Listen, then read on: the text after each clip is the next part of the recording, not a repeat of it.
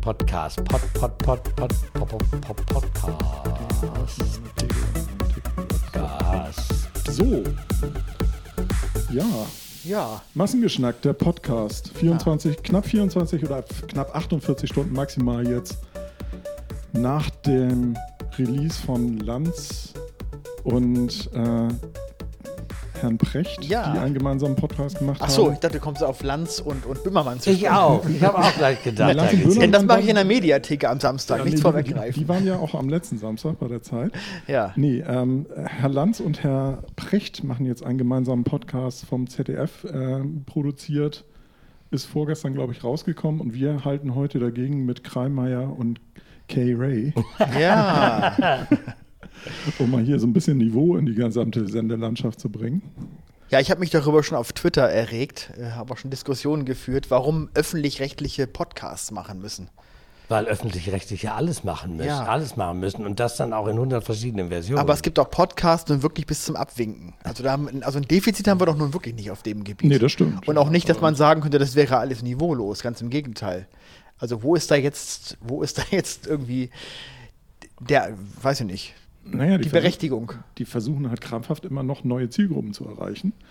Und ähm, letztendlich stellen sie ja fest, dass sie mit dem linearen Fernsehen eigentlich nichts mehr reißen und dementsprechend diversifizieren sie sich jetzt. Dann sollen alle das in, in der. ZDF-Mediathek machen, mit, mit Bild und Ton als, als, als kleines Format oder was. Ähm, Aber warum das, Podcast? äh, Es gibt es auf YouTube mit Bild und Ton.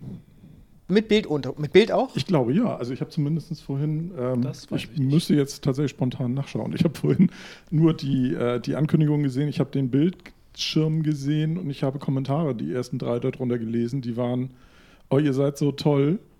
Ja. Wo ich so dachte, so, okay, der, der, äh, ist das jetzt der Alles Precht andere wird ja auch gelöscht wahrscheinlich. Der da, der da kommentiert hat. Aber, Aber ich, äh, glaubt ihr denn, glaubt denn irgendjemand, dass man den Niedergang dieser Sender äh, mit, mit sowas aufhalten kann in Zeiten von, von freien Podcast, ich sag's, guck mal, freie Podcast und Internet, dass man, die haben doch jahrelang daran gearbeitet, sich ihr Image so dermaßen zu verschrauben, dass ich glaube, die Zeit des Fernsehens, ohne das totreden zu wollen, ist vorbei.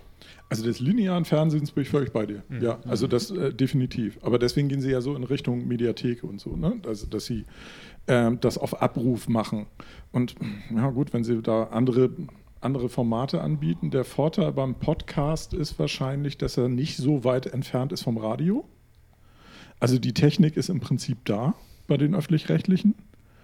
Und ähm, die, die Technik und also das Know-how ist auch da wenn Sie jetzt in den Textbereich gehen würden, da haben Sie ja schon Ärger gekriegt mit den, mit den Vorhaltezeiten, wie lange Sie maximal Nachrichten vorhalten dürfen und so weiter. Ähm, Ja. äh, Kriegen Sie ja Ärger mit den, mit den äh, Nachrichten- und Tages, Tageszeitungsportalen. Also äh, da gehen Sie ja in einen Bereich rein, der nicht originär der, der Ihrige ist, aber jetzt bei Podcasts, weiß ich nicht, so.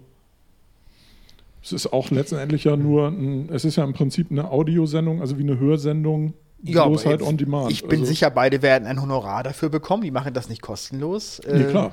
Dahinter steht eine Redaktion. Das ist alles Geld, was da. Ja, aber Das- da frage ich mich, wo, du, wo, wo, wir gerade drüber sprechen, äh, weil du das ja jetzt gerade erst ansprichst mit dem Podcast, wir machen der öffentlich- jetzt einen Podcast. Ich meine, äh, Gab es vorher auch schon. sanft und sorgfältig Ja, mit Böhmermann und Schulz gab es ja schon vor zehn Jahren so ungefähr. Also das ist ja nichts Neues. aber das war doch eine Radiosendung eigentlich. Ja, aber das war ja in dieses Korsett gezwängt, dass sie zwischendurch auch noch Songs spielen mussten, aber letztendlich war es ja schon ein Podcast. Das war ja Gelaber und zwischendurch waren sie dazu genötigt, nochmal Songs abzuspielen, damit es halt im Radio laufen kann. Ja, aber dann war es eine Radiosendung. Das ist ja in Ordnung. Das kann ja der NDR oder der WDR könnten ja eine Radiosendung mit den beiden machen. Dann würde ich nichts sagen. Aber wieso muss das ZDF einen Podcast äh, produzieren? Das ist ja nur eine technische Feinheit. Ja, nee, aber ZDF ist ja eigentlich nicht im Audiobereich tätig.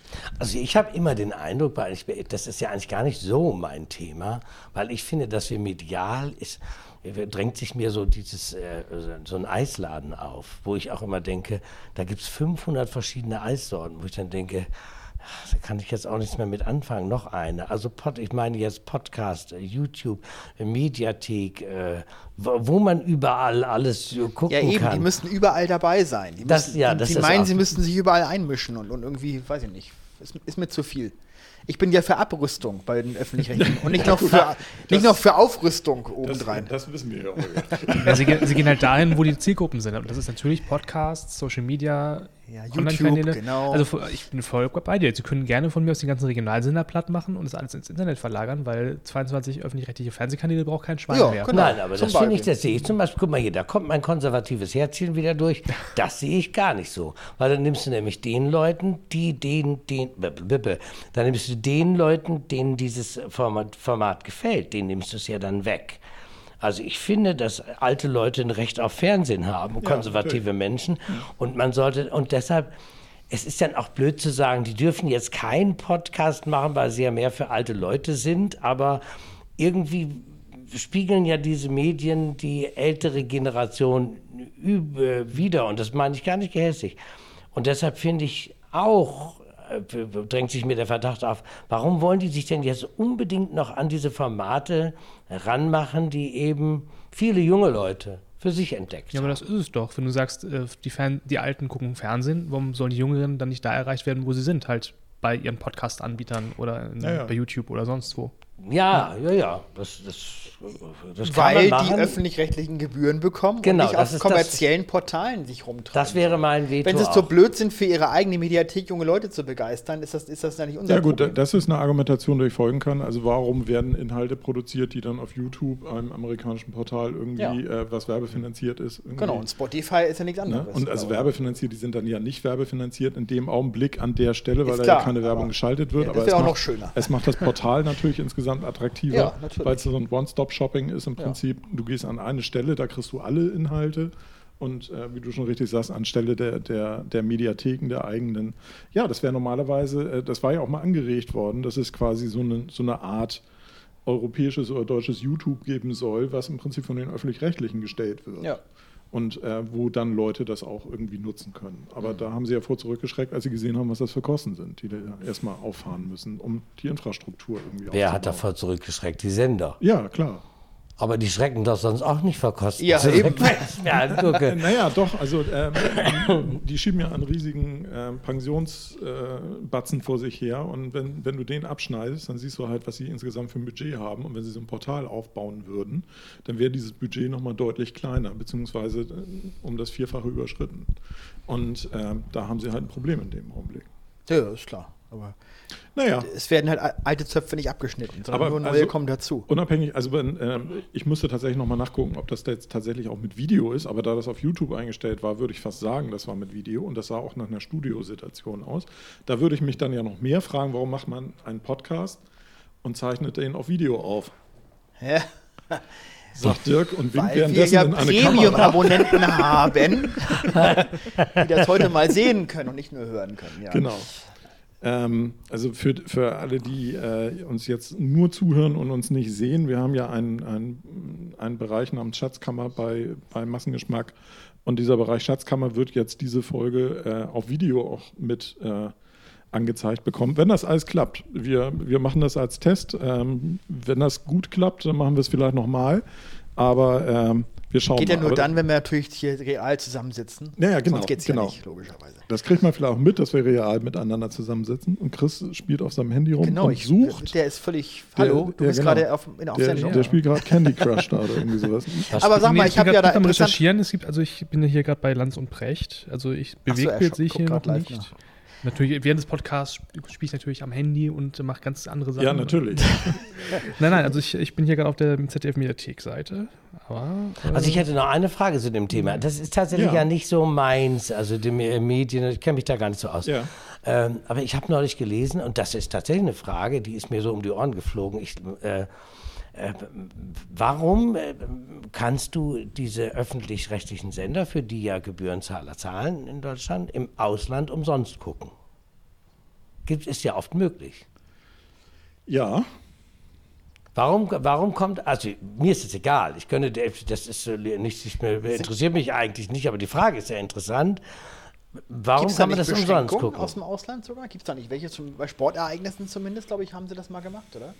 Aber ich meine, das ist, äh, wenn, wenn man hier dafür bezahlen muss und du, und du kommst da nicht raus, du musst es halt bezahlen. Weil es eben äh, jeder bezahlen muss. Ja, aber ja, im klar. Mhm. Ausland muss es nicht bezahlt werden. Warum? Dann könnte man Ja doch gut, da auch könnte man sagen, natürlich argumentieren, wir, wir können ja auch, wir können ja auch genauso gut englisches Fernsehen umsonst gucken. Stimmt. Oder Ja, obwohl bei BBC iPlayer kannst du auch nicht alles sehen. Da musst Stimmt, du dich ja. äh, oft lokalisieren. Also das geht natürlich, mit, wenn du so ein VPN oder sowas benutzt und dann offiziell aus England kommst, quasi da aus dem Server rauskommst, dann funktioniert das oft. Aber nicht alles funktioniert da. Das ist wahrscheinlich auch wieder eine rechte Frage letztendlich, ne? Also Das Gerade ist bei eingekauften total, natürlich. Also, ähm, Sport, genau. Das ja. ich ja. Ähm, also, aber das ist genau die gleiche Frage, äh, warum sind fast alle Fernsehsender auf den Satelliten irgendwie drauf? Und zumindest in der Nicht-HD-Qualität dann da kostenfrei zu empfangen.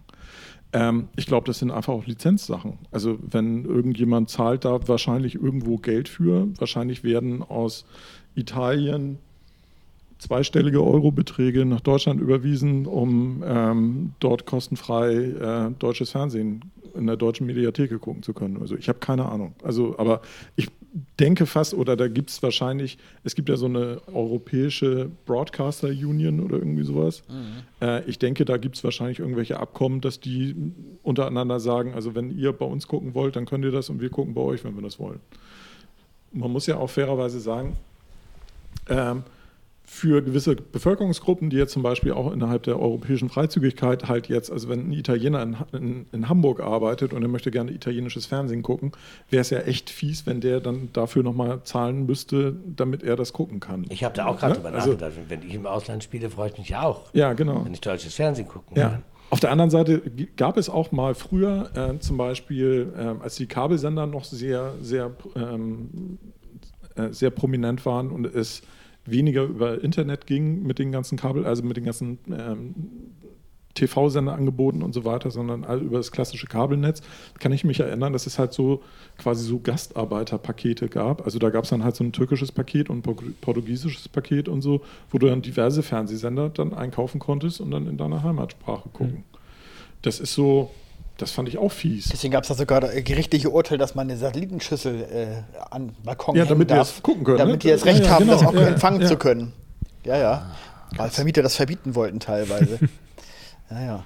Das ist ja auch nicht fair. Also ähm, das finde ich schon, schon link. Also wenn du dann quasi so von der Heimat abgeschnitten bist. Aber wie du schon sagst, also man macht sich da erstmal eigentlich keinen Kopf drum. Ja, mir geht es einfach um diese, also um diese dauernde Diskussion um Gebühren und um diese Engstirnigkeit, weil ich finde es tatsächlich ein bisschen engstirnig aus meinem äh, unschuldigen Entertainment-Herzchen, dass man einfach sagt, so, ihr zahlt jetzt alle, ob euch das gefällt oder nicht, Punkt.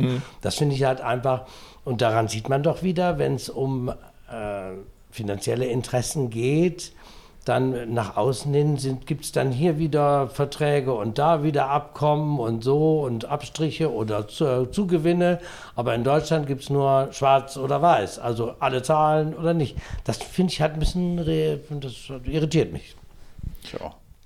Ja, also Hol Holger hat da ja eine sehr klare äh, Meinung zu, zu dem Thema, ähm, äh, die er ja auch schon in, in Buchform und anderen Formen äh, seit, seit Jahren. In Videoform Äh, in allem. Videoform äh, seit Ja. Jahren in die, in die Weltgeschichte bringt. ähm, ich stimme da ähm, nicht ganz in allen Punkten mit ihm überein, aber grundsätzlich sehe ich auch schon das Problem halt, dass also die, diese Masse und diese, diese, du bringst glaube ich auch mal das Beispiel der 64 Radiostationen oder was es da ist. Über 70 sogar. Ja. Ja.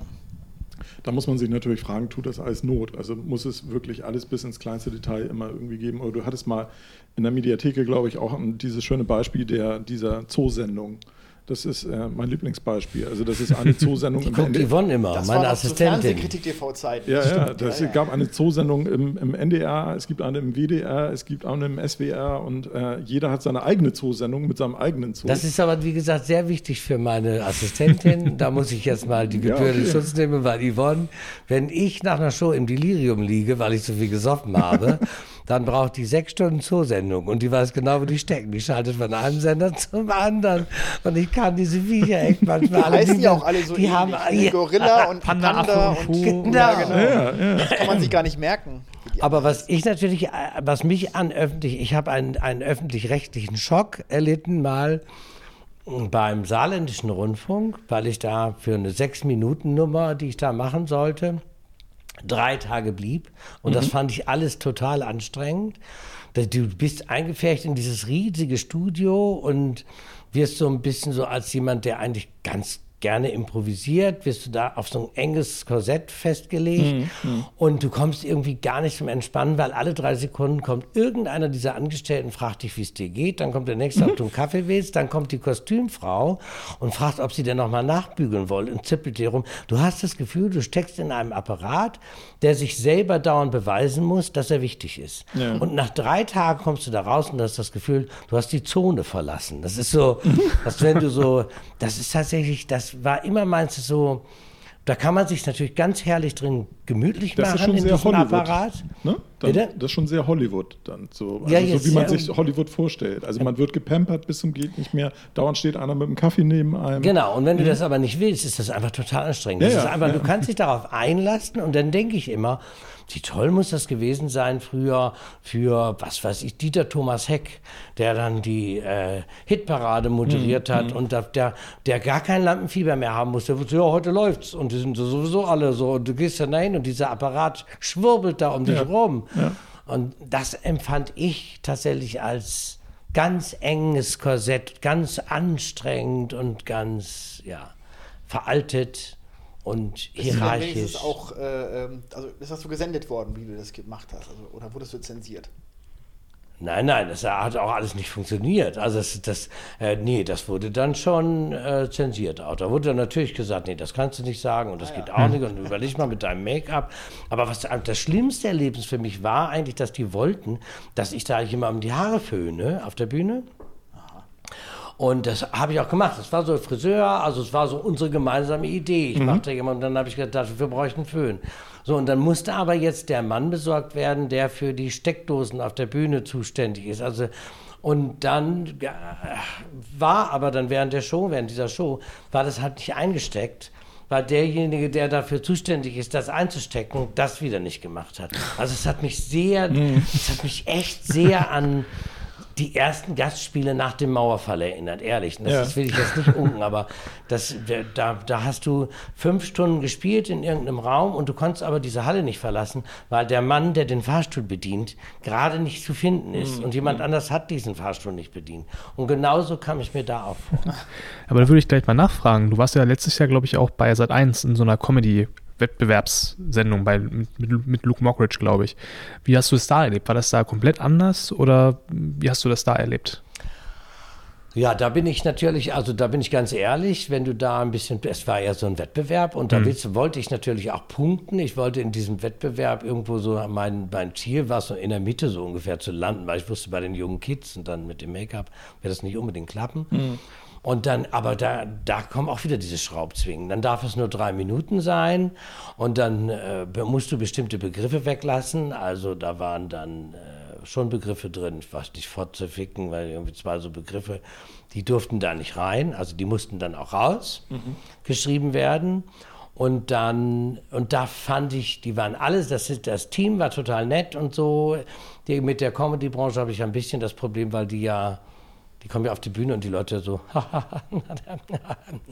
also da äh, wird ja schon von Grund auf einfach immer so gelacht und äh, ohne dass da was passiert. Das fand ich sehr anstrengend, weil ich ja dann immer so, ich will dann halt liefern, Pointenschlacht und möglichst viel und so und dann war es zu lang und dann musste das kürzer geschrieben werden. Aber meine, das war, ging alles. Das war alles noch zu erreichen also, und alles noch zu äh, wegzustecken und das empfand ich auch alles nicht als so unangenehm. Was ich aber am unangenehmsten fand, das war dieses ganze Plastikding. Also für mich bleibt da von diesem ganzen, von diesem ganzen auch drei Tagen oder zwei Tagen Plastik. Diese Plastikstudio, Plastiklicht, Plastik, alles Plastik. Das ist so, so bunte Plastikkulisse, Pla Plastikwelt. Auch nicht meins. Ich bin so ein alter Kneipengänger, also irgendwie der irgendwo gerne eine, so Also du hast am liebsten tatsächlich so eine Bretterbühne irgendwo, auch eine kleine Ja. irgendwie und ein bisschen dreckiges Licht drauf, was Ja. richtig super ist. Ich finde das einfach, das ist so äh, Straße in Tuppertopf. Also das ist so, das, das war das, was mir geblieben ist. Was ich am, also ein bisschen so albtraummäßig dann fand, als ich da rausging, dass ich so dachte, ich bin froh, dass ich aus dieser Plastikwelt raus bin, wo alle auch immer so, ah, schön, dass du da bist. Das, äh, das ist ja auch diese, ich mag ja diese Welt auch nicht. Also ich, ich weiß ja nun auch von Kollegen, da möchte ich jetzt keinen Namen nennen, aber ich weiß von einem Kollegen, der früher genauso tickte wie ich, der einfach ganz bewusst auch sagt, das kann ich mir nicht leisten. Ich, ich, ich habe da Seminare gemacht, wo man sich auch fragen kann, sind das Seminare oder ist das Brainwashing? Aber also so Seminare gemacht, die du als Medienmann dann auch machst, damit du dann weißt, wie du in Interviews auf Fragen zu antworten. Ja, ja, klar, wie du wirkst, Und das ja. merke ich bei dem auch. Wenn ich mit dem jetzt ein Interview mache, äh, dann klingt das ganz anders Ja. als früher. Nicht so wie ich, der sich dann schon mal verplappert oder das macht er nicht. Die führen dann, die wissen genau, wie sie da reden müssen. Ja, und wissen auch ganz genau, welche Themen sie außen vor lassen. Ja. Beziehungsweise wie sie, also der, die große Kunst ist ja dann irgendwann die Kunst des Nicht-Antwortens. Also wo du quasi eine Antwort gibst, aber eigentlich nicht wirklich eine Antwort Ja. gibst. Sondern eigentlich um den, um den großen heißen Brei herumredest und sagst äh, und das irgendwie auf dich beziehst und äh, damit eigentlich vom Thema ablenkst, was eigentlich gerade gefragt wurde. Ja. Lief das zur besten Sendezeit in Sat 1, 20.15 Uhr? Das lief, glaube ich, im Rahmen dieser äh, Luke-Wochen-Show. Äh, also der, der hat doch immer diese jede Woche wechselnde Sachen Ja. gemacht. Mal eine Game-Show, mal einen Bandsuchwettbewerb oder sowas. Und das war, glaube ich, im Rahmen dieser Geschichte, dass es dann halt ein Comedy-Wettbewerb war. Unter den 16 Bundesländern war das, glaube ich. Ne? Genau. Und das war für mich war das. Nein, das ich frage halt, wer- weil hier wegen, wegen Effort und so, also ob man denn wegen Familienfreundlichkeit Freitag, Freitag 2015, glaube ich. nicht auch Verständnis dafür haben sollte, dass man, dass du dann vielleicht darauf auch Rücksicht, Rücksicht nimmst. Oder findest du das, findest du das okay, 20.15 Uhr auch solche Fäkalwörter zu benutzen? Ja. Ja, okay. Ja, kann man drüber streiten, sicherlich, aber Also in der Comedy-Sendung, äh, doch, finde ich ja. Ich finde, ja, also, ja.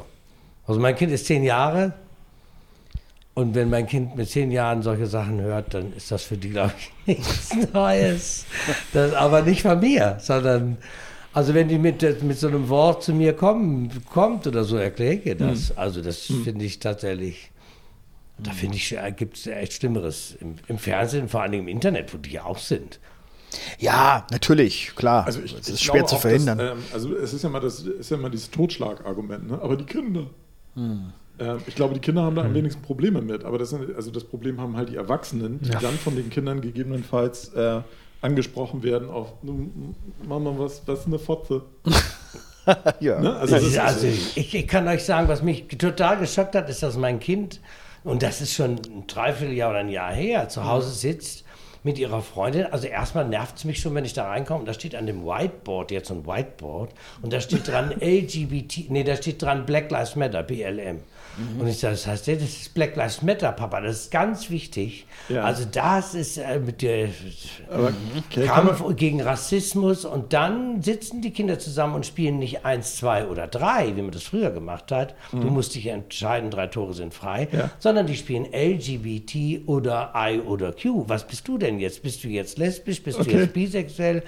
Und da muss ich sagen, das hat für mich tatsächlich einen äh, ideologischen Charakter, der mich tatsächlich wirklich beängstigt, weil ich, da äh, wäre es mir lieber Zehn ist sie? zehn. Ja, aber zehn finde ich auch. oh. ja, aber okay, können wir nochmal ganz kurz zurückzirkeln. Deine Tochter hat ein Whiteboard im Zimmer. Ja, das finde ich auch ganz furchtbar. Das, die hatte Das hab ich auch nicht Tafel, Aber die hatte eine Tafel mit Kreide. Also, aber Hält die auch irgendwie, hält die kleine Präsentation abends vom ja, Essen? nein, aber weißt du was, wenn, wenn du als äh, wenn du als Entertainer so viel unterwegs bist wie ich, bin ja immer unterwegs, ja, ja. dann kann ich mich einfach in die Erziehung meiner Frau nicht einmischen. Ich kann ja dann nicht nach Hause kommen und sagen, alles umkrempeln. Klar, klar. Sonst sagt meine Tochter, Papa kommt wieder und es wird wieder alles anders. Ich muss mich da echt fügen. Und ich bin das konservative Herzchen. Es gibt ein paar Bereiche, die ich für mich erschlossen habe. Und das ist, dass ich mit ihr, wenn ich länger zu Hause bin, Hausaufgaben mache. Mhm.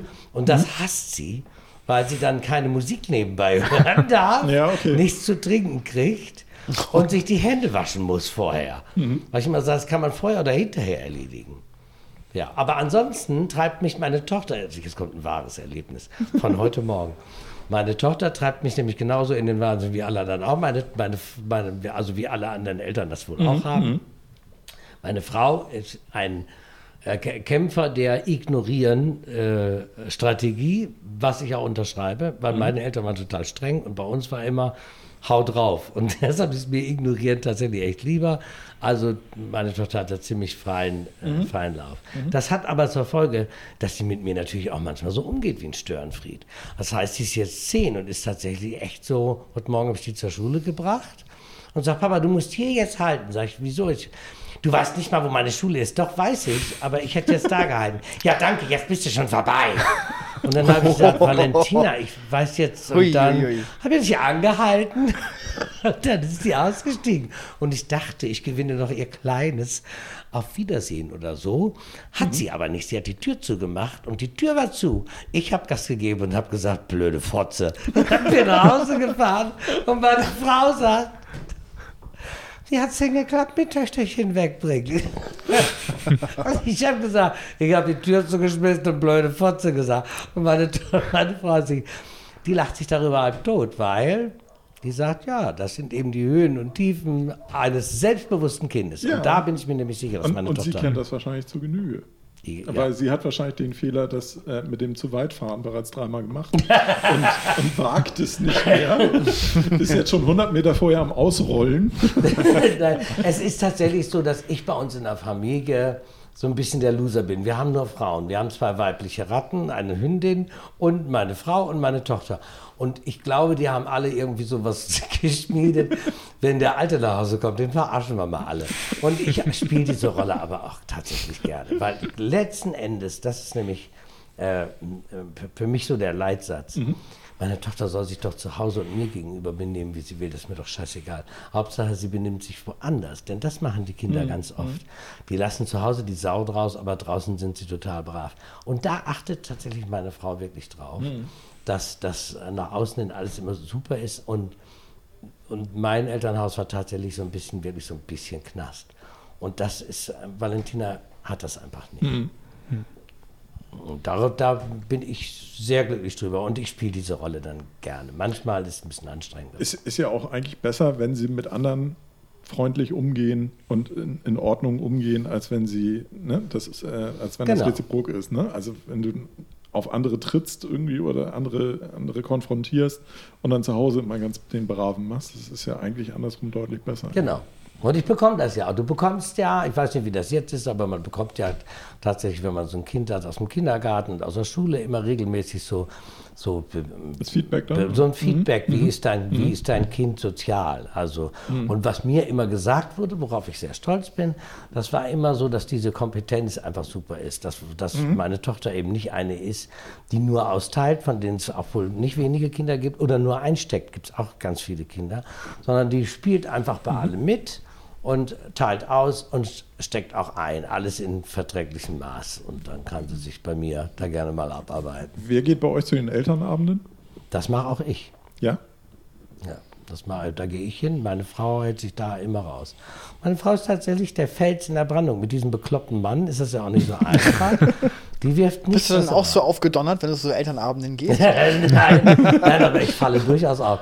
Ich weiß, dass ich am ersten Elternabend, als Valentina eingeschult wurde, da habe ich schon gleich die lustigsten Eltern auf meiner Seite gezogen, weil ich nur blöde Kommentare so im Stehen gemacht habe.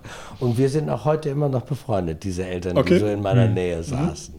Ich wollte gerade sagen, weil also ähm, auch wenn du nicht aufgedonnert bist, würde ich ja sagen, du hast ja allein schon durch Sprachstimme und so weiter, also du ne, hast ja schon eine, ein, ein Talent in der, in der Stimme, wenn du dich zu einer Wortmeldung irgendwie durchringst.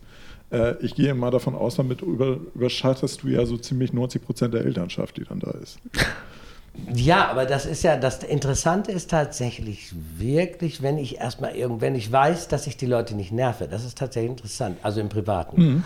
Wenn ich weiß, dass ich die Leute nicht nerve, dann blühe ich auch auf und dann kann ich auch ein bisschen äh, so dummes Zeug erzählen oder so den Kasper machen.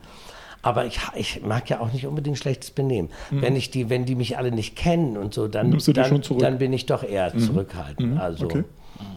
so.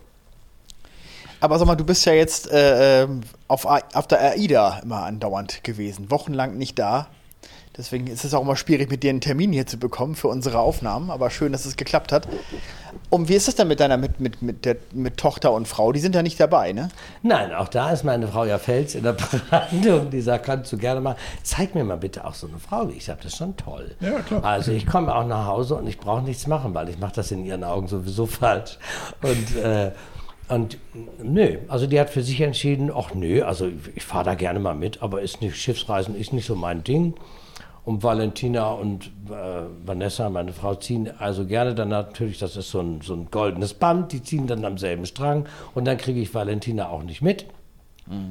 Selbst wenn ich die überreden würde. Mhm. Ich habe mich jetzt geeinigt mit meiner Frau, dass ich sie irgendwann zwingen werde. Also irgendwann werde ich sagen, Valentina, jetzt reicht, da sind so viele Kinder. Ich weiß, das letzte Mal war ich schon echt traurig. Da war, wir sind nach Stockholm gefahren und es waren zwei Wasserrutschen und es waren einfach viele Kinder an Bord, wo ich so dachte, könnte Valentina jetzt mhm. auch mhm. mal mit.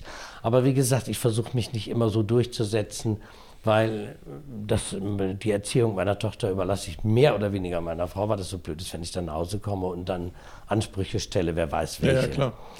Ähm, ja, aber ich bin sehr froh, dass das mit AIDA geklappt hat. Das hat mir echt den Arsch gerettet.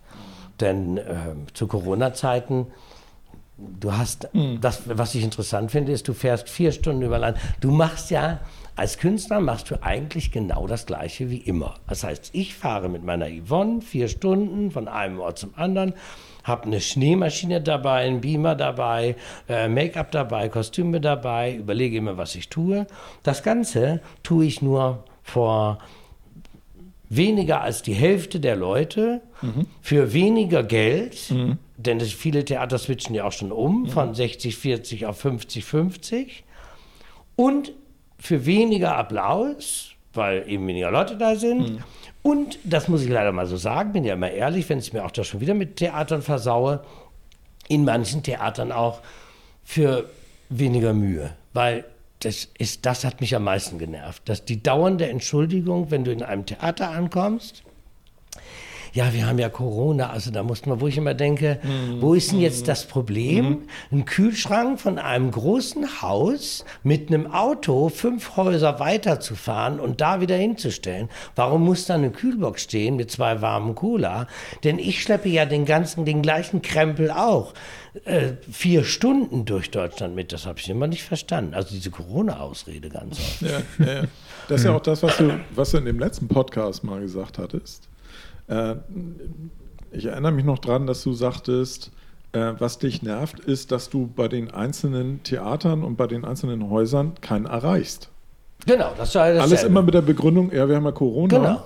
Und diese ganze Hin- und Herbucherei, auch wenn dann der nächste Lockdown kam und so weiter, man erreichte immer keinen Ansprechpartner in den einzelnen Häusern, weil die immer alle sagten, nee, ist ja Corona, also da haben wir hier keine Besetzung. Aber trotzdem müssen ja die Künstler alle verschieben, buchen etc.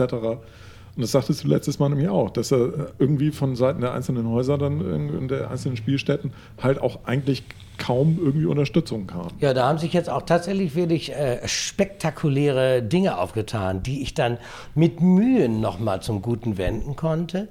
Äh, ich habe dann, ich habe ja dieses Angebot von AIDA bekommen. Mhm. Die haben gesagt, wenn wir fahren, fährst du mit. Das war die Ansage, ganz klar. Ich habe irgendwann da angefragt und gesagt, ach, viele Kollegen sind schon mit anderen Schiffen, mein Schiff oder so unterwegs mhm. und ich mache mir jetzt Sorgen, weil äh, ja, ich kann auch kleine Brötchen backen, überhaupt kein Problem. Und habe dann äh, angeschrieben. Äh, und dann hat man mir gesagt, wenn wir fahren, okay, wir haben ein Problem, die hatten ein IT-Problem bei AIDA. Und mhm. wir, deshalb liegen unsere Schiffe alle fest. Aber wenn mhm. wir fahren, fährst du mit. Und so war die erste Reise, die ich hatte, war dann zwei Wochen da äh, in Stockholm oder ja, glaube ich ja. Und das war dann, hat dann so gut funktioniert. Der Chef, Boris, der Chef von AIDA Entertainment war dann ja auch an Bord und die haben dann entschieden, dass ich dann nochmal drei Wochen fahre und dann kamen da eben nochmal drei Wochen dazu. Und ich habe dann festgestellt, das ist natürlich toll, das Theater ist voll. Also Corona-bedingt natürlich nicht so voll, wie es sonst ist, aber es ist zumindest ein gefühlt, um dieses blöde Wort mal zu verwenden, volles Haus. Trittst du da jeden Abend auf? Nein, nee. du hast drei Shows, du bist aber an einem festen Ort, was mir zum Beispiel sehr zugute mhm. kam. Mhm. Du hast nicht jeden Tag vier Stunden Autofahrt, ja. einpacken, auspacken. Ja, du hast deine Kabine. Und dann gehst du da rein. Und da, gut, du schminkst dich in der Kabine, nicht im Theater, Corona-bedingt, aber du hast dein kleines Reich, du hast einen kleinen Balkon, du bist drei Wochen am selben Ort, du hast sechs Restaurants, Ja. du kannst äh, an deinen freien, und ich habe drei Shows die Woche. So. Für A, Woche, 45 ach so. Minuten. Ja, ja, okay. So. Und dann Also gibt's vier Tage hier, hast du quasi Urlaub. Genau. Bord. Und dann gibt es quasi noch da hier mal ein Interview oder da mal. Du kannst dich mit Leuten unterhalten. Und Mhm. das war einfach wirklich, das war einfach wirklich toll. Und dann habe ich, und dann äh, merkst du aber, du, an, an Land kannst du keinen erreichen. Du weißt, so, jetzt kriegst du wieder ein Angebot rein, drei Wochen. Könntest du jetzt machen. Du weißt aber, jetzt geht das an Land wieder los. Du kriegst keine Ticketzahlen, weil sie haben ja alle Kurzarbeit. Keiner kann dir sagen, wie viele Tickets sind da verkauft. Und dann eierst du da von einem Theater zum anderen vier Stunden für 200 Euro, 400 Euro oder wird ganz zugemacht. Und da habe ich dann irgendwann einen Cut gemacht. Und das war ganz interessant. Ich habe dann mir lange überlegt, was mache ich jetzt? Und habe gesagt, so, ich werde jetzt an Land für die nächsten drei Wochen einfach alles absagen. Ich werde sagen, das tut mir leid, wir wissen nicht, wie die Bedingungen sind. Die Leute sind unsicher, die gehen nicht in die Theater.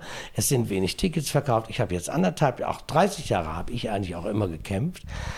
Und die letzten anderthalb Jahre ziemlich hart. Und jetzt entscheide ich mich mal für die sichere Seite. Ich fahre drei Wochen an Bord, da kriege ich nämlich mehr Geld. Ich habe festes Publikum und ich kann meine künstlerische Seele auch mal ein bisschen bepinseln lassen, weil das einfach mal gut tut, ganz normal zu spielen. Und es gab zwei Theater, die darauf sehr harsch reagiert haben. Das eine ist das Mainzer Unterhaus, was gesagt hat, Wiedersehen, der spielt nie wieder bei uns. Das andere war der Riekhof in Harburg, die tatsächlich sogar gepostet haben, K-Ray Show ersatzlos gestrichen, der Herr geht lieber auf Kreuzfahrt. So wurde das gepostet. Ja, okay. Und das hat mich dann tatsächlich äh, zwei Tage äh, da an Bord auch gekostet, an Wut und auch an Enttäuschung, weil ich sowas nie gemacht habe. Ich habe Ja. immer für jedes Theater gekämpft.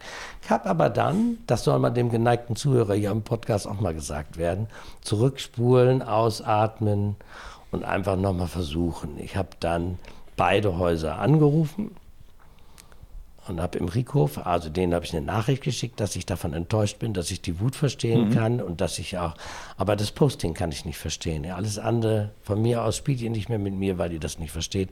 Aber die Art, das mitzuteilen, finde ich nicht gut. Dieses öffentliche Hinstellen. Ne? Ja, und die haben sich dann bei mir entschuldigt und haben gesagt, es tut uns leid und es geht weiter und so und so.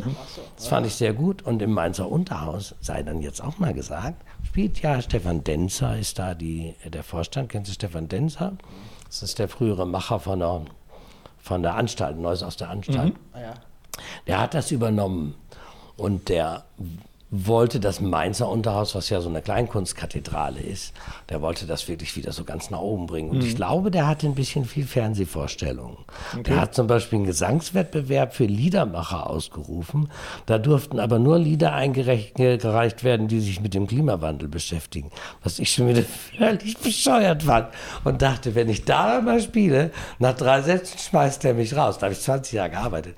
Aber auch da habe ich angerufen und die haben mir gesagt, der Dancer ist schon wieder raus, der hat die Segel gestrichen. Also, Ich äh, wollte gerade, und das wollte ich gerade sagen. Ähm, ich kriege das so bei amerikanischen Stand-up-Comedians oft mit, dass die dann auch gerne mal ähm, erzählen, auch mal in einem Podcast oder so, ähm, wo sie mit dem Management eines Clubs nicht klarkommen, wo aber immer der Tenor ist, in drei Jahren ist er eh ein anderer, ja. der das leitet.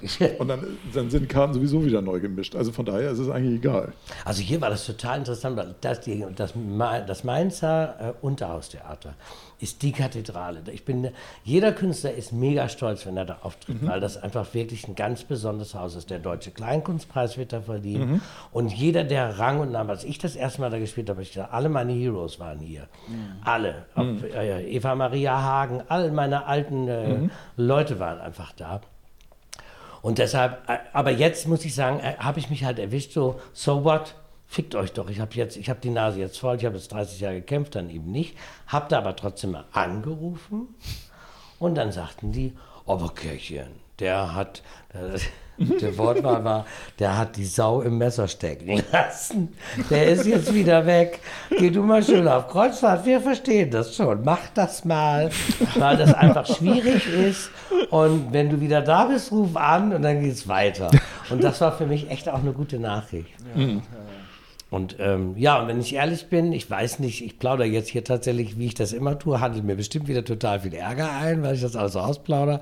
Aber ich hatte, ich bin schon ziemlich stolz darauf, dass mein Gefühl war, wenn da jetzt vom ZDF, ich schätze den Stefan Denzer eigentlich, aber anscheinend ist er auch ein bisschen so, dass er meint jetzt, er muss das alles so nach links drehen und grün irgendwo Theater machen, weil dieser Wettbewerb, ich mache doch keinen Liedermacherwettbewerb, wo nur Lieder zum Klimawandel aufkommen. Ja, gut, das kannst du als Quatsch. Thema natürlich schon machen, aber ähm, dann ist es halt ähm, primär das Thema Klimawandel, wo du zu, wozu du einen Liederwettbewerb machst und weniger einen Liederwettbewerb, wo du dann das Thema vorgibst. Ja, und das wahrscheinlich halt ja auch. Skurril. Also, wahrscheinlich auch nicht in der Form, dass man, dass man das in irgendeiner Weise anzweifelt. Nein, das sieht so sowieso also, also die politische trauen. Richtung ist ja dann auch so noch unheimlich. Wer macht denn da freiwillig die Nena? Oder was? Ja, aber, ja, ja, nee, gut, aber man, das würde jetzt zu, zum, zum ganzen Bild dazugehören, dass man auch so jemanden auftreten, das war schon, dass man Klimawandel hat. Das ist aber auch schön. Äh, wer macht da freiwillig die Nena? Also das ja. ist, äh, können wir das bitte als, als geflügeltes Wort hier verabschieden? Äh, Nena machen. Mach genau. jemand nicht die Nena. Ja, eben. aber hier, äh, Aida, ich habe ja auf der journalistisch hochwertigen Seite moin.de ein Artikel, ja, ich lese die jeden Morgen zum, nach dem Aufstehen, die Seite. Genau, habe ich einen Artikel über dich gelesen, dass die ganze Passagierschaft ja entsetzt war über deinen Auftritt auf der AIDA. Ich habe den Artikel auch gelesen. Und ich weiß noch, ich war auf der Akropolis. Tatsächlich. Ich war auf der Akropolis, weil ich, wir sind nach Griechenland gefahren und ich war auf der Akropolis. Und äh, da oben habe ich kurz auf mein Handy geguckt und da hatte mir jemand eine WhatsApp geschickt, dieser Artikel ist eine Unverschämtheit.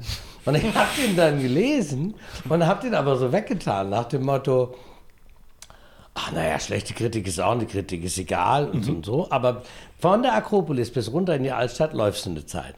Und bis wir dann da unten wieder unten waren, hatte sich in mir so die Wut aufgestaubt, dass ich dachte, das glaube ich jetzt nicht, es wird immer schlimmer. Und dann, ja, also diesen Artikel gibt's. Und man fragt sich, wo der herkommt, weil, also du hast das ja schon mal, dass du denkst, auf welcher Veranstaltung war denn dieser Kritiker? Wir hatten doch alles Spaß. Also mhm. das mhm. hat man schon mal. Aber in diesem Fall war es tatsächlich so, dass ich völlig perplex war, weil es wurde ja da über meine, Sch es gab überhaupt keinen Protest, es gab kein, es gab gar nichts. Es gab keine Beschwerden, es gab kein. Also ich glaube, man kann klar sagen, wenn es da Probleme gegeben hätte, hätte die AIDA sich wahrscheinlich auch überlegt, ob sie dich nochmal buchen. Natürlich, ne? natürlich. Also das ist. Äh, Und das würde aber auch an, an mich herangetragen. Also die ja, haben klar. von mir eine Order, mhm. bitte, weil es gab es schon. Also es gab früher viel Ärger an Bord. Es gab mal mhm. zwei Leute, die haben sich beschwert und haben gesagt, ich dürfte sie nie wieder ansprechen. Und, mhm. und dann in, in der äh, Show, hat man mir in der, du durftest sie nicht in der Show ansprechen Nein, oder genau, generell auch privat durfte ich sie auch okay. nicht mehr ansprechen. Okay. Und, und ich wusste zufällig, dass sie aus Zelle kam und das hat man mir dann gesteckt. Und dann habe ich bei meiner nächsten Show gesagt, liebe 1198 äh, Zuschauer, zwei fehlen ja, die sind aus Zelle. Die haben gesagt, ich dürfte sie nie wieder ansprechen. Äh, da kann ich ja jetzt drüber reden, die sind ja heute Abend nicht da. Zelle, ich habe mir noch nie von jemandem das Maul verbieten lassen. Zelle wird jetzt eingezäunt, weil Hannover kriegt einen neuen Zoo. Und dann hatte ich am nächsten Tag echt tatsächlich eine Vorladung beim, beim äh, Hoteldirektor oder wie das da auch ja, heißt. Ja, ja. Und die haben dann wirklich da einen riesen Fass aufgemacht und haben gesagt, entweder der verlässt das Schiff oder wir. Und das Argument war, jeder kennt uns, alle sagen, sind Sie das so, aus okay. Das ist ja die Gefahr. Ja, ja, ja. Und das hat uns dann schon mal ein bisschen auseinandergetrieben. Ja, das ist natürlich, ich habe vorhin noch so überlegt, als du erzähltest, das ist schon ganz toll mit dem Publikum an Bord und so weiter, wo ich auch dachte, ja, der Vorteil, einer der Vorteile ist natürlich auch, das Publikum kann erstmal nicht weg. Genau. Ne? Also das ist, äh, das ist ja mit an Bord. Also sprich, die wissen ja, also die haben ja auch nicht viel Alternativen. Die haben ja dann, wenn du Show machst am, am Abend, findet auch ein anderes Showprogramm statt? Es findet an Bord immer, wer weiß, ist was viel, statt. Ne? Und AIDA hat auch tatsächlich, deshalb, ich, äh, früher habe ich da ja sehr polarisiert, um mal dieses Wort zu benutzen. Äh, und ich weiß, AIDA hat bewusst, also haben die gesagt, äh, sie sind gar nicht immer unbedingt so, dass immer alles jedem gefallen muss, sondern mhm. sie möchten es jetzt ganz gerne auch so haben, dass, äh, eben, dass es gibt für jeden da irgendwo was an Bord zu machen in allen ja. Ecken. Ja, eben, bist nicht gezwungen, mhm. in die Vorstellung zu gehen. Zu Na, ja. eben, genau. Ja, das, das, das, ist ja mal ein cooles Konzept, weil bisher ähm, kenne ich das vom Hörensagen immer nur von Kreuzfahrten, dass es halt eher so ein Weichspülerprogramm ist. Nein, das ist ne? ja tatsächlich Genau, und das, also das klingt ja jetzt so, als wenn sie tatsächlich eher unterschiedliche spitzere Zielgruppen definieren und dafür halt dann Entertainment an Bord haben, anstatt so dieses klassische Beispiele-Entertainment zu machen, wo dann die Crew irgendwie kontinuierlich die, das Medley aus den letzten zwölf Ja, ja, Erfolgsmusicals macht. Ne? Das ist schon schön. Also Ja. ich war total erstaunt. Also ich habe da so, was weiß ich, äh, Pointen gebracht. Wenn Sie Ihr Geschlecht öfter waschen, brauchen Sie das auch nicht dauernd wechseln. Also so wirklich so, sagen, so, so, so Sätze, wo du wirklich sagst, äh, oder Gesichtsfotzen, das Wort Gesichtsfotzen liebe ich ja, wo dann auch so ein Raunen dann durch die Menge ging. Aber äh, äh, nee, also das ist... Was ist, ist da mit dem Bartträger gemeint oder was? Was? Was ist damit Gesichtsfotzen? gemeint? Nein, Gesichtsfotzen, ich sage so nach 20 Minuten, Sie wissen nicht, was Gesichtsfotzen sind. Das sind Menschen, äh, wenn der liebe Gott da oben in der Menschmachmaschine jemanden findet, wenn da so eine Fehlpressung rauskommt, dann guckt er die an und äh, äh, dann sagt er, ich glaube, Sie hupen mal. Ja, also Gesichtsfotzen haben auf der Welt nur eine Aufgabe, zu hupen, wenn du deinen Wagen an der Ampel abgewürgt hast. so, Das ist alles, was die machen müssen. Ja? Okay, alles klar. Und, äh, und dann gucke ich immer ins Publikum und sage, und wenn hier einer ist, der bis jetzt noch nicht ein einziges Mal gelacht hat, seien Sie sicher, Sie sind eine. es sei denn, Sie sind ein Mann, dann sind Sie ein Pisskopf, kommt aber aufs selbe raus. Und dieser Humor, der muss ja nicht jedem gefallen, aber es ist halt lustig, wir haben da alle ganz furchtbar viel Spaß. Und bislang, toi toi toi, hat das geklappt. Ähm, dieser Artikel aber, Ja, Ja, genau. der, Der- kommt vom Pla Spielbudenplatz Hirsch, das weißt du, ne? Weiß ich nicht. Nee, aber hat da seine Finger drin, bin ich ganz sicher. Ja, das, das Blöde an dem Artikel war halt, man, man, ist, man kriegt keine Beispiele. Es wird einfach nur jemand Okay. zitiert, das war grottenschlecht. Aber ich würde ja als Leser jetzt gern mal wissen, was hat er denn zum Beispiel gesagt, Ja, der Kay Ray, ja. was so schlimm war. Ja. Kein einziges Beispiel kommt im Artikel vor. Das ist ein total blöder Artikel. Das ist interessant, weil der, der, dieser, dieser Artikel wird, glaube ich, äh, das hat Yvonne, hat sich da ein bisschen reingefuchst, dieser Artikel wird tatsächlich von jemandem, wurde der geschrieben, der sich in irgendeinem dieser 5000 AIDA-Fanforen äh, drin, der sammelt da wohl irgendwas. Aber die Frage ist, wie ist dieser Mann auf KW gekommen? Und da vermute ich doch hier Horny Corny Porny, unseren Spielbudenplatz Hirsch, dass der da doch schon so ein bisschen die Finger drin hatte. also das Schmidt-Theater. Für diejenigen, die, die sich Ja. nicht im Detail auskennen. Was, äh, erstmal moin.de. Es sagt mir überhaupt nichts. Ist, was ist das? Ist das ein Portal für Hamburg? Oder Ich habe es auch bis was- heute Mittag nicht gekannt, Du, Du, ehrlich das, ist gesagt. eine, das ist eine, Moment mal, wie heißt, ja, ich weiß jetzt, das, äh, ist das Springer? Ich weiß nicht, was das ist. Äh, ähm, Glaube ich nicht. Das ist nicht, nicht klein. Nee. Da gibt es dann noch diese Weser, es gibt noch, das, das ist nicht klein. Also, Okay. Das, also äh, da muss ich tatsächlich mal gucken. Also weil das interessiert mich jetzt schon. bei weil, Google also, ganz ich, oben aufgepoppt und das geht da auch jetzt erstmal nicht weg. Okay. Weil die das auch immer hin und her teilen. Also dieser andere Verlag und der sagt, also da, natürlich ist auch ja dieses Argument vom Schmidt-Theater, vom Spielbundplatz, Hengster, Hirsch, ist da ja dann auch noch reingebracht worden. Ähm, Tja. ja, also Genau, ein letzter Absatz ist ja, das, das ist doch der, der auch vom Schmidt-Theater Genau, rausgeschmissen genau. wurde. So, okay. Genau, Ja, das ging zu Ende klar. der Artikel. Ja, klar. und zeitgleich startete ja die Kampagne gegen äh, Boris von AIDA.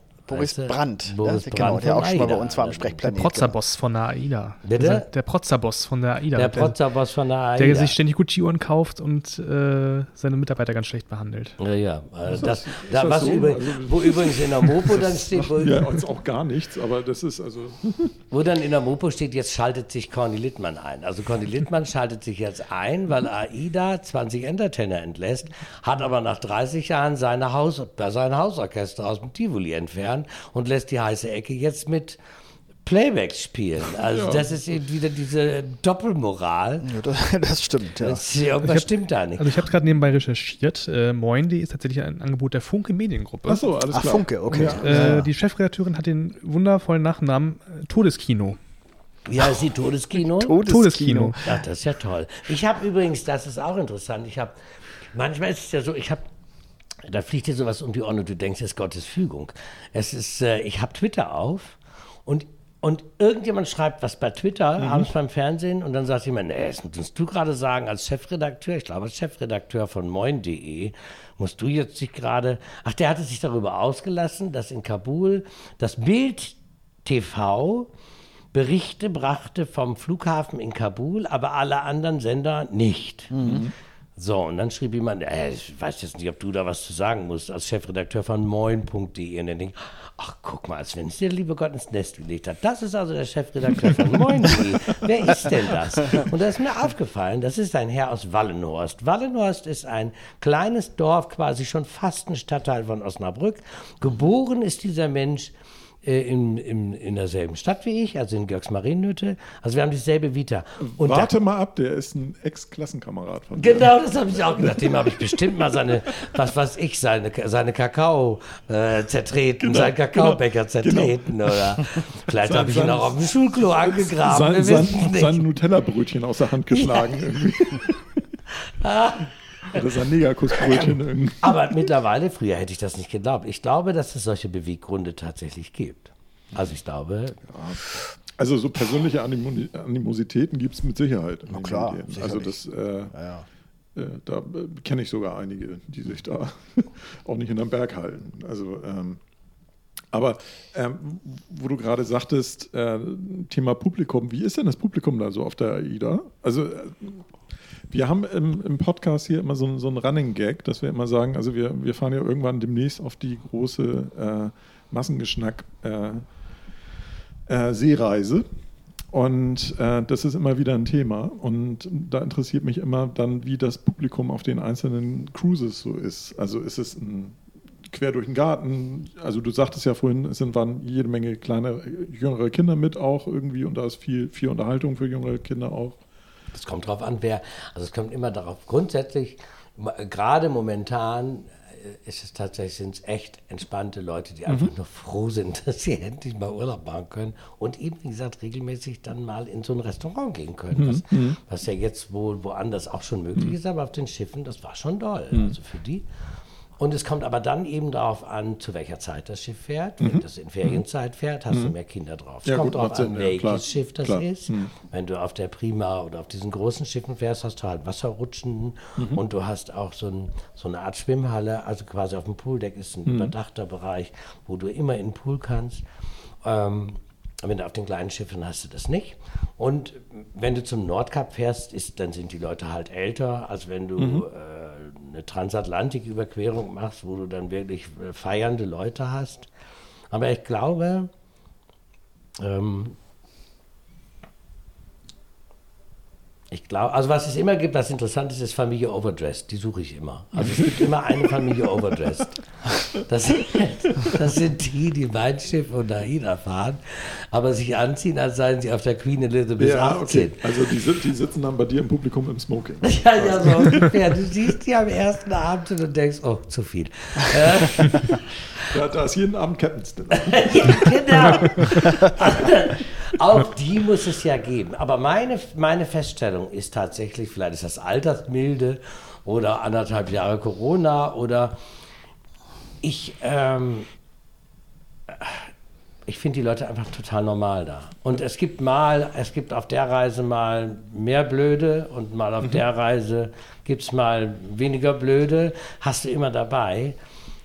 Aber im Prinzip, das klingt jetzt echt total äh, äh, billig, aber im Prinzip sind da im Moment nur Menschen an Bord, die ich bin einfach nur froh, dass ich auftreten kann und dass die Leute applaudieren und dass das endlich wieder läuft. Und die Leute sind das auch. Und all diese anderen Befindlichkeiten, die ich tatsächlich auch früher an Bord auch mal hatte, die sind tatsächlich ein bisschen äh, in den Hintergrund getreten. Okay. Also ich spüre da tatsächlich so ein bisschen Demut. Ich sage das gar nicht gerne, wenn Ja, ich ehrlich ja. bin. Aber das, ich spüre so ein bisschen so eine Demut.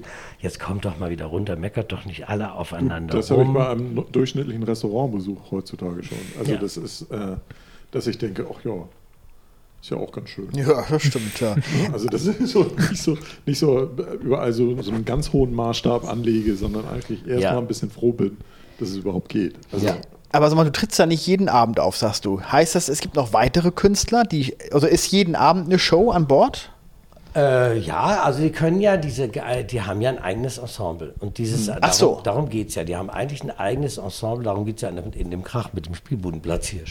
Äh, da, ähm, die haben ein eigenes Ensemble, was sie jetzt entschlacken. Das heißt, die haben hier in Hamburg eigentlich eine Entertainment-Schule, wenn ich da richtig informiert bin, wo sie quasi die ihre Castings für die Schiffe proben lassen und dann aufs Schiff bringen. Und diesen Apparat wollen die, glaube ich, verschlanken, weil das auch in so, in so einem Markt, glaube ich, ist es gar nicht mehr realistisch, dass du an Land noch eine eigene quasi Theaterschule hast. Wenn du auch Gastkünstler einkaufen kannst, was übrigens Herr Littmann ja bemängelt hat, obwohl er seine Künstler alle auf mein Schiff schickt und er selber ja auch nur Gastkünstler in seinem Haus hat. Er hat zwar ein Hausensemble, wo er spielen lässt, aber der lädt sich auch Gastkünstler ein. Die mindern bei ihm ja auch nicht die Qualität. Ja. Es, ähm, aber und, und dieses Ensemble ist im Moment nicht an Bord, weil diese Theater natürlich so eng gebaut sind, dass du da nicht mit sechs Leuten mit Abstand halten backstage stehen kannst. Die, deshalb kaufen sie zwei äh, Gastkünstler ein oder drei, Die solo auftreten. die dann solo auftreten, sich in den Garderoben, in der Kabine fertig machen und dann ja, direkt auf die Bühne gehen Also und nicht dann die, die wieder typische runter. Infrastruktur, die normalerweise da ist, nutzen Genau. mit dem kompletten Set Genau. und allem, sondern halt eher ein bisschen zusammengedampft und eher. Genau. Ne? Ja. Und das ist natürlich äh, total blöd für die, für die ganzen Show-Ensembles, die Ja. halt äh, Ewigkeiten zu Hause rumsitzen. Das ist auch sehr hart.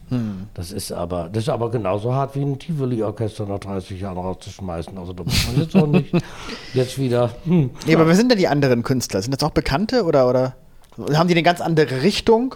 Na, es wird schon darauf aufgepasst. Also es sind, äh, dass das unterschiedlich ist. Ich, ich war jetzt mit Cody Stone an Bord. Und Cody Stone ist ein, das ist so ein Smart Magier. Also der macht, Ach so, der okay. macht so Also auch Zauberei mit, okay. mit. Und das Tolle ist, der ist tatsächlich, das ist ein, ein junger Kollege, das ist auch etwas, was für mich ziemlich neu ist und was ich anfange zu genießen, dass ich ja manchmal so ein bisschen der Show-Opa bin. und äh, das ist auch irgendwie toll. Der hat mich, wir haben uns angefreundet. Wir sind, glaube ich, fast acht Wochen zusammen gefahren mit Unterbrechung, haben uns dann immer wieder gesehen, haben uns dann angefreundet und haben uns gegenseitig Tipps gegeben und haben als, bevor wir von Bord gegangen sind, gemeinsam eine Show, die haben wir dann in der letzten Woche aus dem Boden gestampft, wo ich zaubere und er singt und wir gemeinsam Zauberstücke machen und das war ein mega Erfolg. Das war, das, die Leute waren total begeistert Ah ja. und das hat wirklich richtig Spaß gemacht. Hast du mit solchen Disziplinen, also jetzt so Showmagier und so weiter, ne? Also was ja, ist das Kleinkunst? Weiß ich nicht. Ja, ich würde sagen, schon, die- oder? Ja. Ich mag ja solche alten Wörter. Viele stört das ja, Ja. Kleinkunst. Ähm, ja, viele fühlen sich dann ja angegriffen, wenn du Kleinkunst sagst. Ähm, aber äh, hast du da sonst viel Überlappungen mit gehabt oder eigentlich eher gar nicht? Also ich war in den 30 Jahren, wo ich das mache, wo ich auf der Bühne bin, war, hat mich das hat mich das ja erstens vor lauter Suff und vor lauter Party und Rock'n'Roll, hat mich das habe ich diese anderen Kollegen gar nicht gesehen. Ich, es gab ja nur mich, diesen bunten, schrillen, total ordinären, ständig zugesoffenen Kollegen, womit ich, und ich will das gar nicht da machen. Diese Kunstfigur hat einfach ganz furchtbar viel Energie gekostet und die war so, die hatte so ein Alleinstellungsmerkmal, dass ich, die anderen sind mir gar nicht aufgefallen. Ich war zwar mal nett zu denen, wenn ich so, so kam, wo ich richtig Berührung mit denen hatte, war zum Beispiel im Schmitz, weil ich da Jahrhunderte von Schmidt-Mitternachtsshows moderiert habe wo die dann auch immer kamen und sagten, äh, wie lange darf ich denn spielen und so. Und dann habe ich immer gesagt, mir völlig egal, könnt alle so lange spielen, wie ihr wollt. Und ich, ich, ich habe nie gern den Chef gespielt oder so. Das war ich war nicht. Ich habe allerdings für manche für, äh, dann auch zu lange moderiert. Also da gab es dann auch Kollegen, die sagten, nee, also der, wenn der die Show macht, hört er ja nicht auf. So. Aber bewusst, dass ich diesen Kollegen mit Kollegen äh, kollidiert bin, sage ich mal, wo sich so das Also gemischt in, hat. ne, inwiefern trifft man sich oder ist Das man auf begann, ich, Veranstaltungen ja, das so? begann, ne? als ich äh, 2015 dann ge gedacht habe, diese Figur muss sich ein bisschen ändern. Es muss ein bisschen, äh, der, der Dreck muss abgeschüttelt werden. Ja. Carrie muss jetzt mal ein bisschen erwachsener werden und vielleicht mal einen, einen Hauch äh, Sinn geben. Und äh, da habe ich mich bewusst ja in die Comedy-Szene begeben. Und da hatte ich die Berührungen mit Comedy-Kollegen.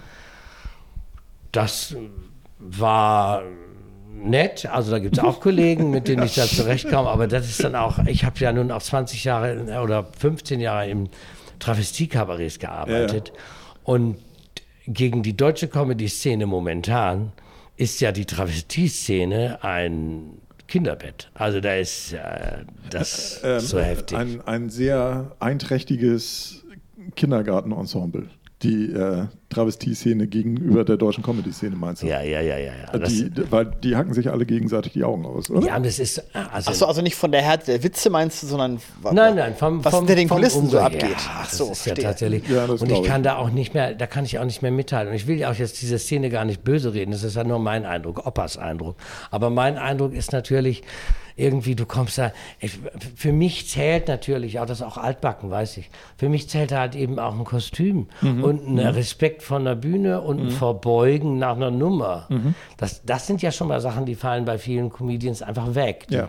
kommen mit einer Tasche da an, ziehen sie nicht um, gehen da raus und sagen Abend erstmal. Dann fangen die Leute so die, an zu die, lachen. die, die amerikanische Stand-up-Idee Genau. im Prinzip, ne? Da kollidiert das schon mal, also mit meinem Verständnis. Und da sind sich auch natürlich nicht alle einig. Aber dann kommt ja noch diese ganze Social-Media-Krempel dazu. Ja. TikTok, Klickzahlen, äh, wie viele User habe ich, wie viel hast du, was muss ich tun, damit ich bei Instagram nach vorne komme, Digger.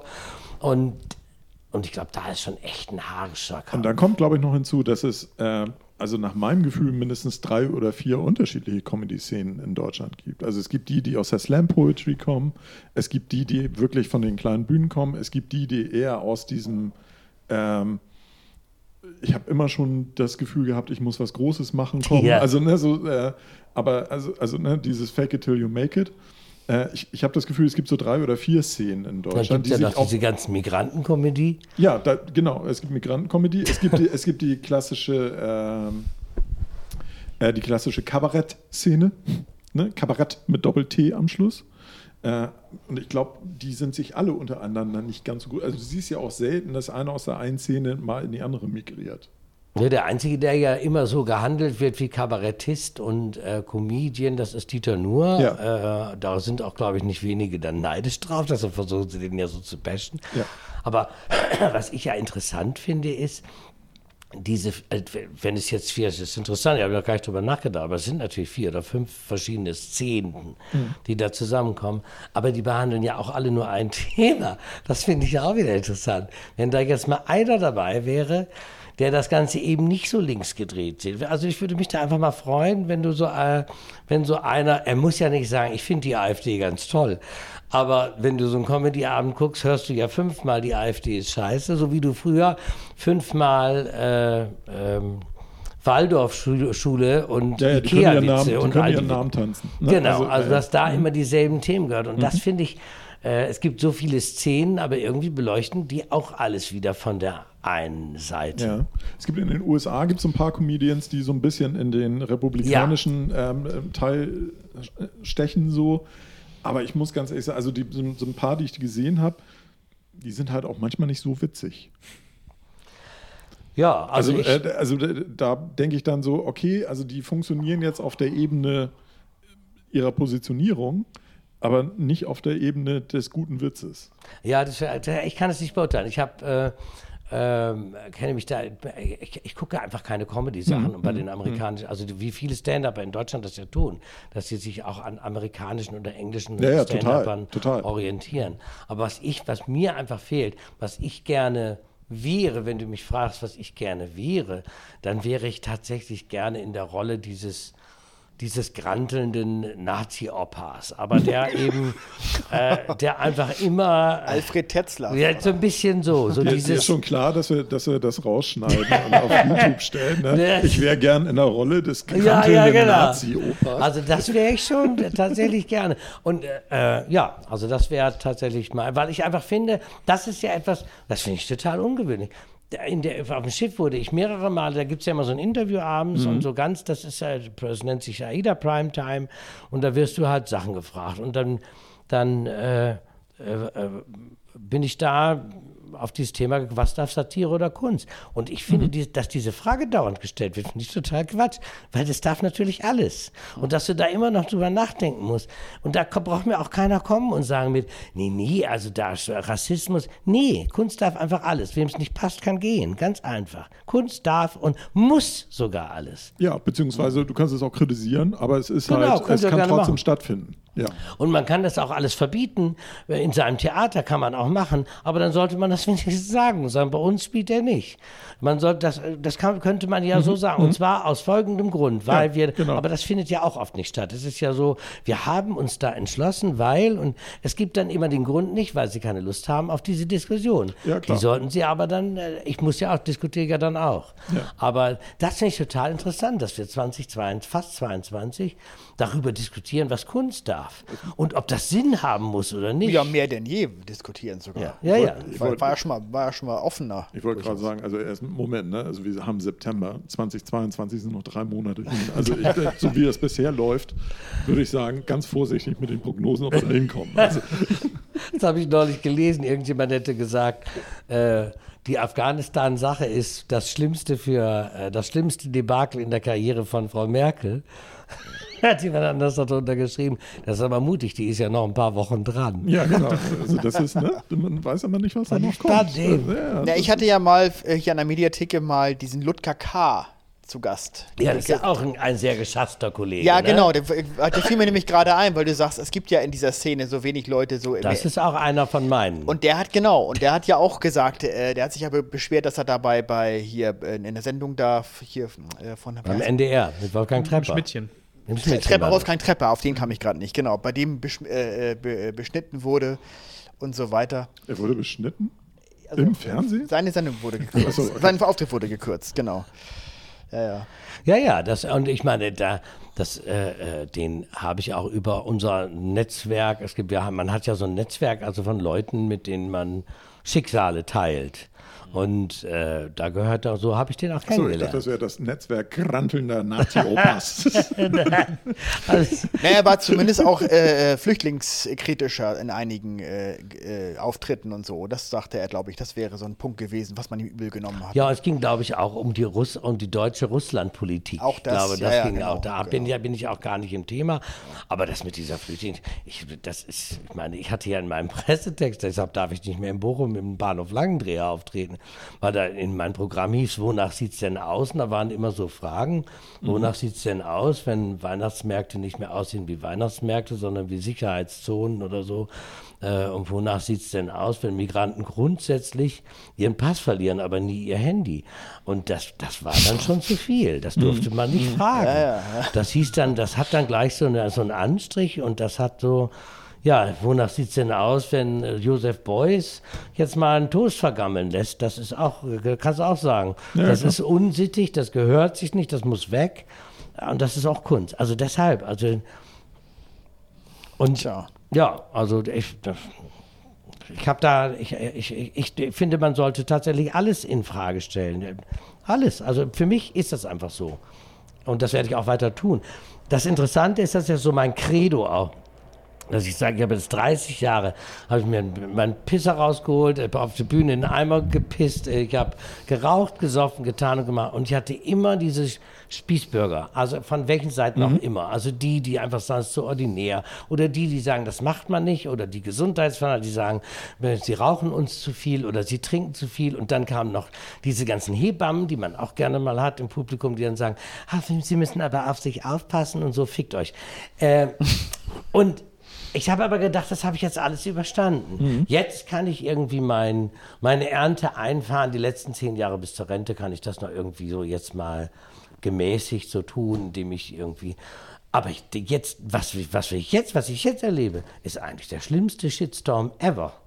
Und das deswegen, weil du El Bimbo singst, ein Schlager aus den 70er Jahren, weil du singst, El Bimbo ist ein Mann, der tausend tolle Dinge ist ein Schlager aus den 70er Jahren hat mir auch sehr viel Ärger eingebracht, wo die zum Schluss singt, El Bimbo lief mir weg. Erst hatte ich einen großen Schreck.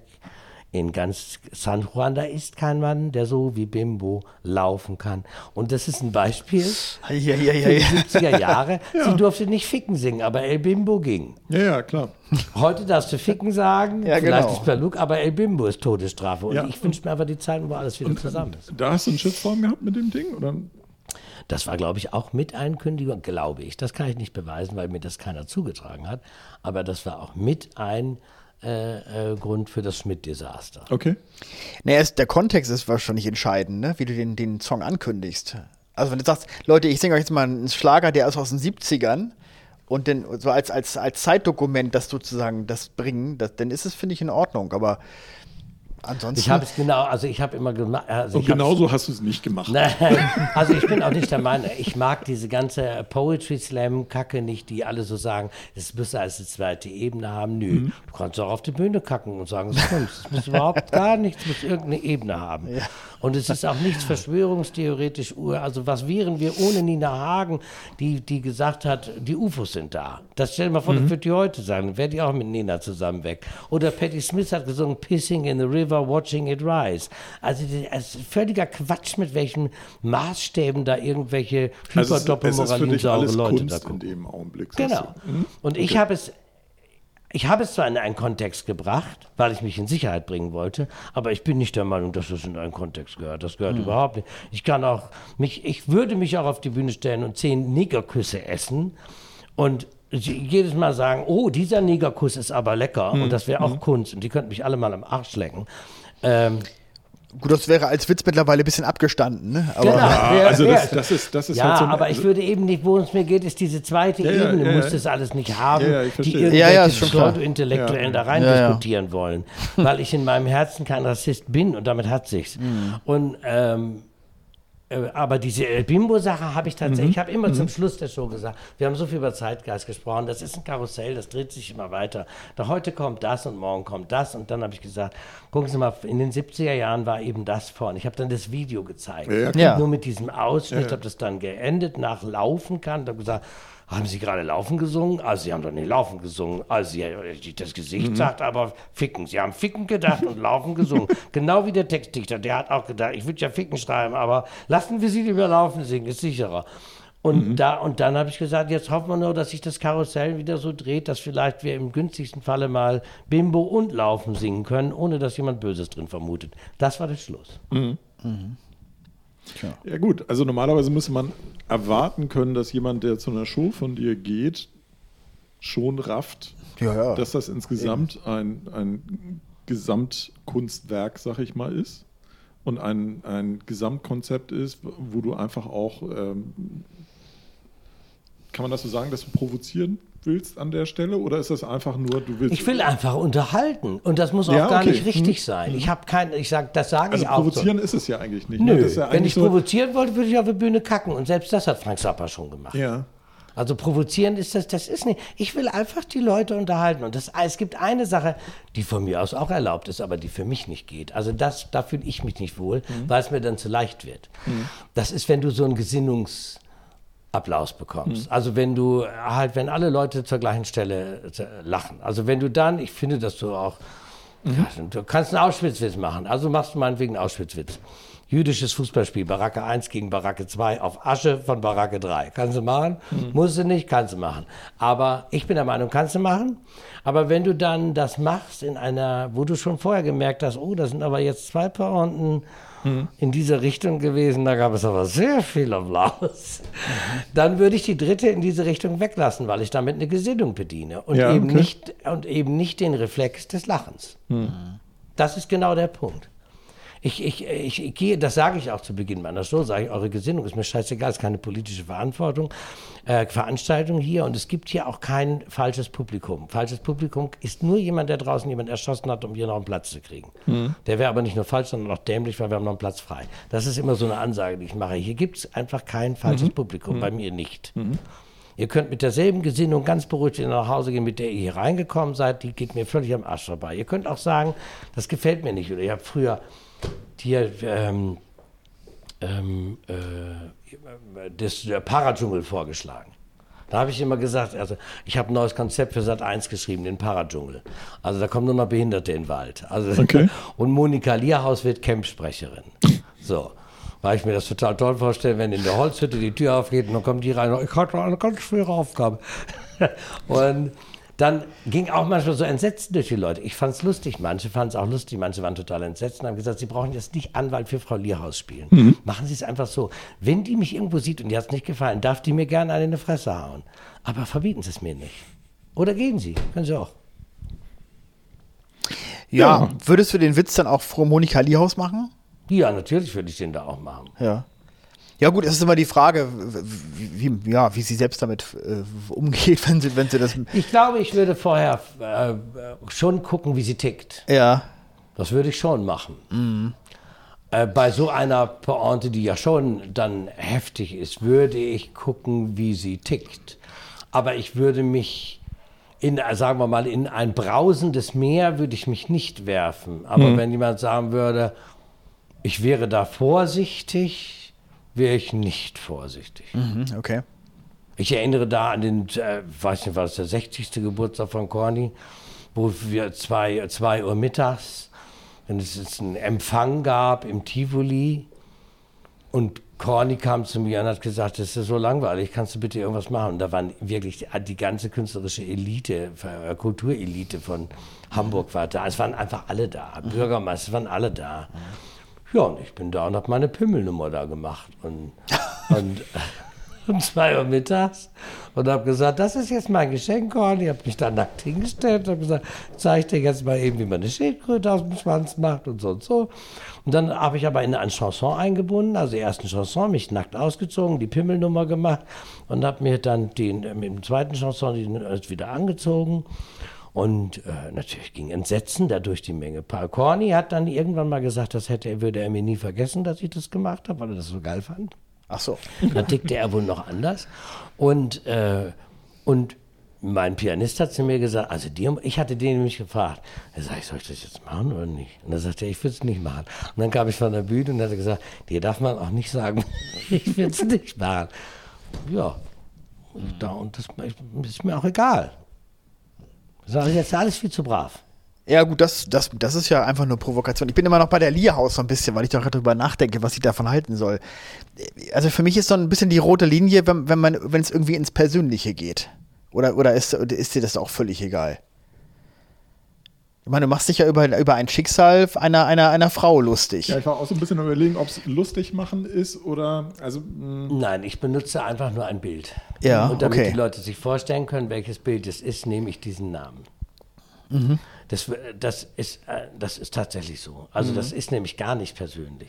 Das ist, das ist ja, das ist, nee, das ist nicht persönlich. du das meinst, hat- weil den, den Leuten sofort klar ist, was die du sehen meinst. genau, in dem die sehen dieses Bild, Ja, ja, als ja, die da ja. rauskamen. Ja, ich sah das, und sah das genauso. Bild. Ja, ja, ja, genauso. klar. Und das ist im Prinzip genau das Gleiche, als wenn, äh, wenn du dich über Schwule lustig machst und die nehmen das dann persönlich. Ist. Also, es ist tatsächlich, das, es gibt ja, Ja, aber das eine ist halt eher eine, eine Bevölkerungsgruppe und das andere ist eine Einzelperson. Ich finde es Ja. bei Einzelpersonen immer so ein bisschen schwierig.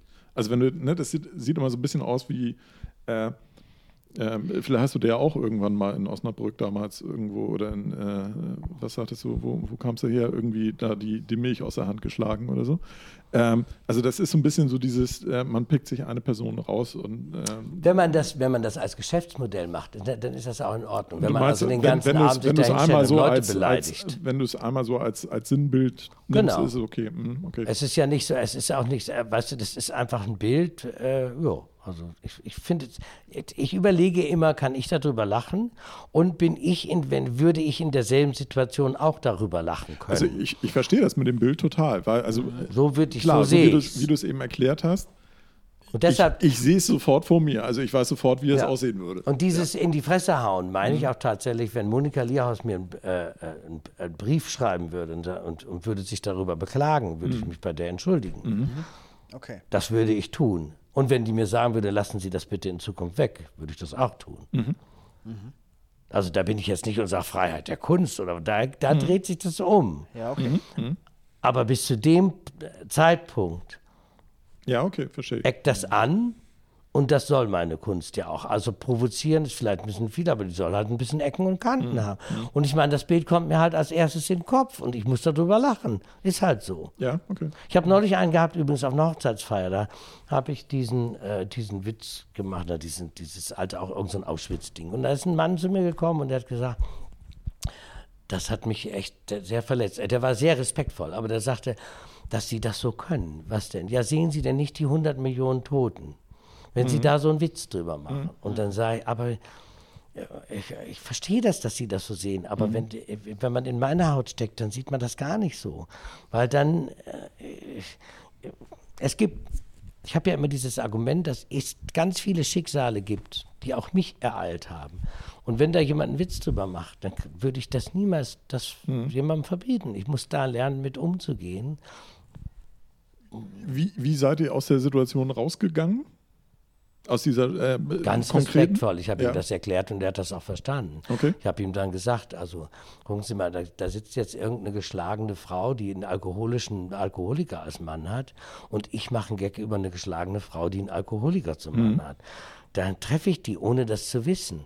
Und wenn ich erstmal mir anfange, bei jeder Pointe darüber Gedanken zu machen, wer da wohl betroffen sein Mhm. könnte, Ja, das ist ja heute der das, das Zeitgeist. ist genau, der ja, Punkt. Ja. Also dann kann ich das einfach lassen. Mhm. Und ich verstehe, es ist ja nicht so, dass ich das nicht verstehe, wenn Leute das machen wollen. Die sollen das gerne machen.